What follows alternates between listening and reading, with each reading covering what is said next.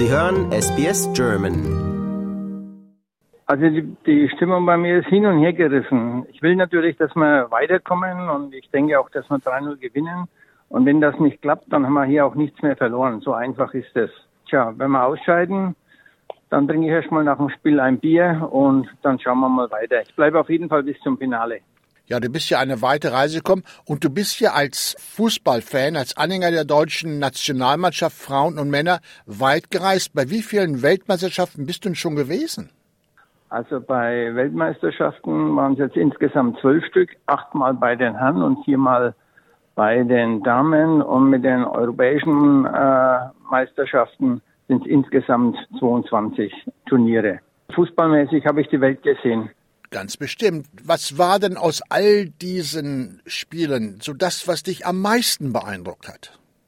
Ja, das kann ich ganz schnell beantworten. 2011 das Finale in Frankfurt zwischen der USA und Japan, das nach dem Elfmeterschießen von den Japanern gewonnen wurde. Äh, Im ganzen Stadion war Ausnahmezustand. Das waren die Frauen 2011 in Frankfurt am Main. Fantastisch. Du siehst es ja selbst in Australien, ist ja der Frauenfußball also eine richtige, also richtig populär. Wie, wie ist denn das in Deutschland so? Ja, ich meine, solche eigenen Heimturniere mit einer erfolgreichen eigenen Mannschaft, in dem Fall Matildas, das pusht natürlich tatsächlich. Und die Bilder, die man hier sieht äh, mit vollen Stadien, die gehen ja um die Welt. Ja, und bei uns ist das leichte äh, Top überschritten.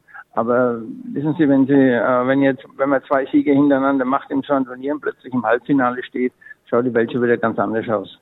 Ja, wollen wir hoffen, dass das heute Abend klappt. Die Deutschen sind ja zu einem fulminanten Spiel. 6-0 haben sie im ersten Spiel gemacht und im, im zweiten sind sie dann ausgerutscht. Das sind ja ganz schöne Stimmungsschwankungen, muss ich sagen. Ich habe nach dem Spiel mit vielen Leuten gesprochen, auch zum Teil Offiziellen und ähm, die waren alle irgendwie sprachlos und äh, schockiert, weil das keiner in der Form erwartet hatte. Tja, genauso ist das Stimmungsbild. Es reicht einem hin und her, aber dafür, dafür ist ja Fußball-Weltmeisterschaft. Aus deiner Sicht, was ist denn von den Südkoreanern zu halten? Tja, bis jetzt haben sie noch kein Tor geschossen. Also normalerweise, ich bleibe bei meiner Meinung, wenn wir eine ordentliche Leistung bringen wollen und müssen, müssen wir das heute 3-0 gewinnen und dann sind wir durch. Alles andere stellt sich für mich jetzt gerade nicht. Ich bleibe jetzt hier positiv. Bist du denn, wo du da gerade bist, der einzige Fan oder gibt es da auch um dich herum mehrere Deutsche? Ja, also wir treffen uns später in diesem äh, Brisbane German Club. Äh, das ist aber erst in zwei Stunden. Ich bin jetzt noch in meinem Hotel.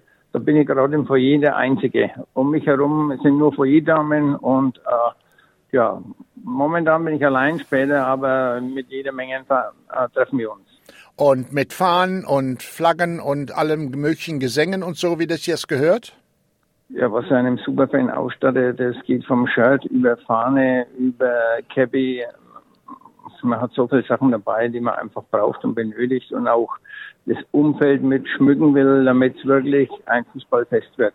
Man hat es ja bei dem Spiel gegen Kolumbien gesehen, wie die auftreten. Äh, da hast du, selbst wenn du äh, gut drauf bist mit 1000 Leuten, gegen 15.000 keine Chance.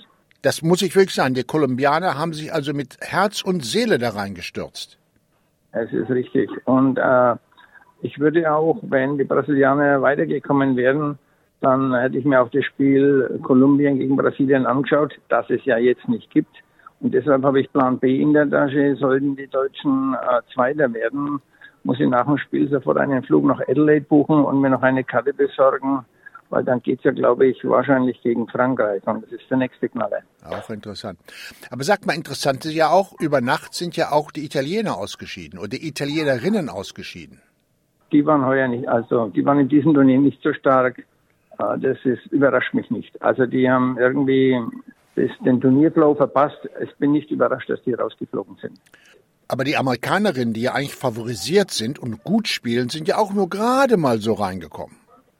Ja, das war ja das gleiche äh, Thema, wie das bei den Deutschen auch sein kann. So gerade reingekommen, bei den Amis ging es gut, bei den Brasilianern äh, ging schlecht. Ich hoffe jetzt wieder zu uns zurück, dass es bei uns gut geht. Und aber die Amis sind momentan noch nicht so gut drauf, aber wenn die wieder in den Fluss kommen, in den Flow, dann darf man sie nicht unterschätzen. Das geht ganz schnell. Und eine Mannschaft, die wir immer wieder übersehen, sind die Schweizer und die sind schon im Viertelfinale. Die Schweizer ja, aber bei denen habe ich auch eine ganz klare Meinung. Für ganz oben wird es nicht reichen. Also im Halbfinale ist da spätestens Schluss. Das wird nicht reichen. Es gibt schon drei, vier gute Mannschaften. Wenn ich mal sage, wenn die Deutschen in on Song sind, also wirklich gut aufgelegt, haben sie das Zeug dazu, zur Spitze durchzuschlagen? Also mein persönliches Ziel, und damit wäre ich auch zufrieden, ist Halbfinale, weil es gibt immer Turniermannschaften, die aus welchem Grund auch immer sich dann nach vorne spielen, wo der, der Staff in der Mannschaft passt, wo das, der Teamgeist in der Mannschaft passt. Und das muss eine Mannschaft einfach finden und leben. Und dann ist von, von drei, vier Mannschaften jeder vorne. Also Deutschland für mich Halbfinale, wäre ich zufrieden, aber es darf natürlich auch mehr sein, ist doch ganz klar. Eddie, zu dir selbst, sag mal, du kommst doch aus äh, Nordbayern. Was, was motiviert dich denn mit den, dem Fußball, dem Frauenfußball mit so, mit so einem Enthusiasmus zu folgen?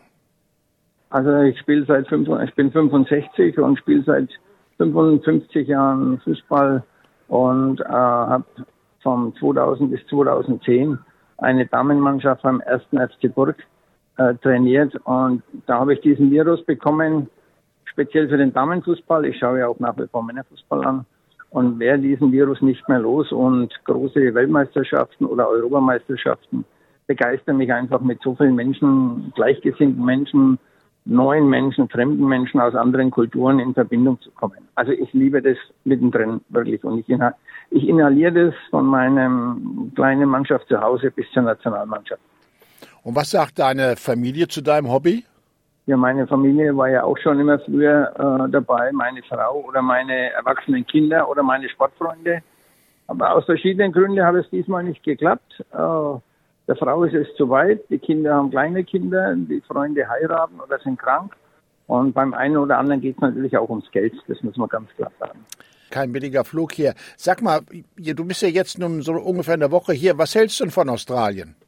Ja, also mir geht's gut, mir geht's richtig gut. Und wenn ich höre, dass das Wetter in Deutschland noch etwas regnerisch ist und schlechter ist, dann bin ich also mehr als zufrieden. Habe nur nette Leute kennengelernt. Und das ist ja gerade das, was auch sowas ausmacht. Bei Großveranstaltungen sind die Leute immer so stolz auf ihr eigenes Land. Das erlebe ich jetzt auch hier in Australien. Und ja, also ich bin mehr als zufrieden. Habe keine Probleme bis jetzt gehabt in Australien. Das Einzige, was ich noch nicht erlebt habe, ich habe noch keine Kängurus und Koalas gesehen. Kommt noch, kommt noch. Manchmal laufen die auch über den Platz. Das ist auch schon mal vorgekommen. Sag mal, du hast gerade heute im Nationalstolz gesprochen, den wir hier in Australien nur wirklich sozusagen bei der Weltmeisterschaft wiederentdeckt haben. In Deutschland ist das immer noch so ein bisschen zögerlich, gell? Es ist nicht zögerlich, sondern äh, ich bin sogar der Meinung, es ist schwierig. Aufgrund der Geschichte von Deutschland trauen sich viele junge Leute mit diesem hm, Nationalstolz oder Fahnenstolz, nennen wir es wie es will, das was ganz Legitimes, sich zu, zu zeigen, zu äußern. Das werden wir in den anderen Ländern, Australien, Kolumbien, Brasilien, mit all ihren Problemen, die sie auch haben, aber die können es leichter leben wie die Deutschen, weil hier wird man halt immer sehr schnell irgendwo, hm, tja, als diskriminierend oder rechts abgestempelt. Das ist leider so. Hm. Aber während des Sommermärchens 2006 in Deutschland haben ja alle nun, nun wirklich Fahnen in der Hand gehabt und sich wie doll gefreut. Ja, das war ja was ganz was Spezielles. Also in dem Sommermärchen hat es vorher wochenlang geregnet und dann kam das Sommermärchen nach Deutschland mit einer erfolgreichen Mannschaft und vier Wochen lang hat die Sonne geschienen. Da ging es vom Public Viewing bis zum Stadion, bis zur Presse. Da waren alle in den Hype. Genau so war's. Erinnern doch die deutsche Mann, die deutschen, die deutschen Frauen heute Abend daran, an diesen, an diesen Schwung von damals. Weit hilft Ihnen das? Also da sind wir schon ganz nah beieinander. Das könnte so sein. Äh, ich meine, die Einschaltquoten in Deutschland für die deutsche Mannschaft, die sind gigantisch. Äh, das muss man ehrlich sagen. Und insofern, sie müssen halt diesen Hype zünden. Und dazu heißt es heute Abend gewinnen. So einfach ist es wieder.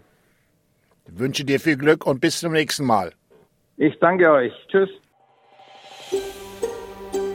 Lust auf weitere Interviews und Geschichten? Uns gibt's auf allen großen Podcast-Plattformen wie Apple, Google und Spotify.